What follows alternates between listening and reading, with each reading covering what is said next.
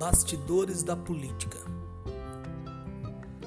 Os eleitores estão diferenciados, analisam melhor seus candidatos, pesquisam mais sobre a vida do político, estão votando com mais inteligência e consciência, acompanham o governo e a forma de governar, e isso tem dificultado a vida dos velhos políticos. Hoje em dia já não se compra o eleitor com a cesta básica, com o famoso senhão ou com promessas vazias. E pode crer, isso tem deixado muitos políticos da velha guarda atordoados. Um exemplo disso estamos notando na cidade de Iretama. Os raposões não estão sabendo lidar muito bem com essa mudança e creem que a velha prática será válida para angariar votos nas eleições deste ano. Haverá surpresas.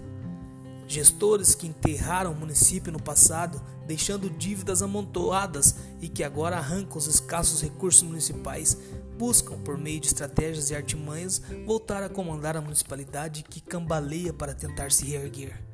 Os eleitores estão vendo tudo isso e não deixarão que o município leve outro golpe.